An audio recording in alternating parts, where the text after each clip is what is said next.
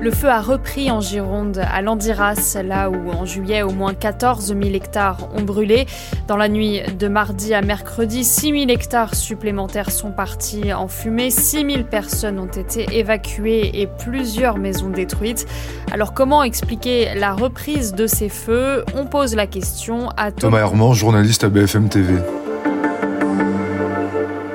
L'œil nu, on se rend pas compte dans la forêt qu'il y a encore des flammes actives euh, dans cet espace déjà incendié, mais en fait, sous le sol, on va avoir un feu qui va se propager, qui va encore être assez vif. Alors là, c'est la particularité euh, du massif en, en Gironde et pour une partie des Landes, c'est que ce feu, en fait, il va se propager en fait dans les racines, il va encore rester très actif et il va se propager sous terre jusqu'à 50 voire 80 cm sous le sol. Il y a le travail au sol qui est fait avec les sapeurs-pompiers et les, sapeurs forestiers qui vont donc faire des patrouilles sur place, euh, repérer des fumerolles, donc c'est de la fumée qui va émaner du sol. Là, on peut se rendre compte d'un foyer encore assez actif sous terre et là, on peut traiter du coup ce foyer. Et il y a aussi une technique assez intéressante qui a été utilisée hein, sur sur ce secteur-là.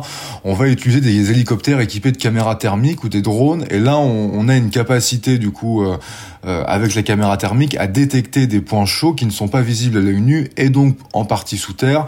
Et là aussi, on peut avoir une idée assez précise des foyers encore actifs dans une zone bien précise. Et là, on peut dire il faut traiter cette zone-là en priorité pour éviter une reprise trop importante. Comment est-ce qu'on traite ces foyers en sous-sol? Il y a plein de techniques différentes. Euh, il y a de l'eau mêlée à un produit chimique assez moussant pour éviter justement une propagation du feu et enrayer justement euh, ce foyer encore actif. On peut également aussi retourner la terre. Ça, c'est le traitement aussi des, des lisières, donc l'ensemble du contour du feu, où on s'assure qu'il va pas se propager davantage. Là, le feu était fixé, donc on savait que c'est dans le périmètre euh, interne. Il y a des techniques qui sont vraiment euh, multiples et ça dépend vraiment aussi des territoires lorsqu'il y a des incendies. mais là, c'est vraiment un travail de terre, un travail de sol, et on fait ça mètre carré par mètre carré, et c'est un travail assez long. À quel moment est-ce qu'on pourra dire qu'ils sont éteints pour de bon? Bah, Là, c'est vraiment une question assez compliqué. On savait déjà pas y répondre quand euh, le feu a été annoncé fixé le 25 juillet dernier. On savait que ça allait prendre plusieurs semaines ou même plusieurs mois. Déjà, mais fixer ce feu, euh, c'est toujours pas le cas. Hein. Il progresse encore. Donc il y a, y a, déjà ce travail-là pour les sapeurs-pompiers. Il est prioritaire. Euh, c'est de réduire la propagation de ce feu. Derrière, on va revenir à un feu qui sera fixé, puis après maîtrisé.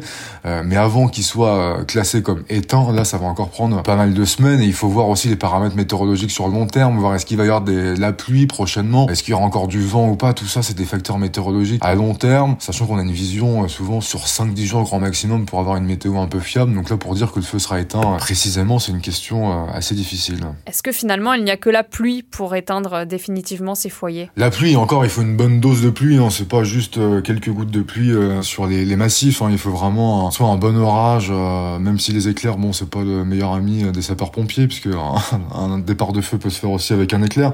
Mais il faut vraiment de la pluie assez conséquente pour vraiment noyer l'ensemble de ces foyers qui sont euh, sous terre. Il faut vraiment ouais, une baisse des températures. Là, on est en, vigilance canicule dans le département de la Gironde, une baisse du vent et surtout euh, pas mal de pluie pour arroser l'ensemble de ce massif.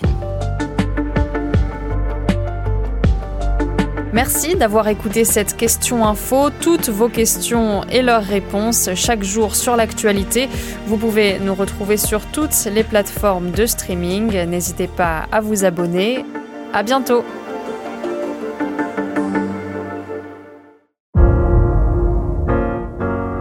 Vous avez aimé écouter la question info? Alors découvrez le titre à la une, le nouveau podcast quotidien de BFM TV. Les grands récits de l'actualité, des témoignages intimes, c'est tous les soirs sur vos plateformes préférées. À bientôt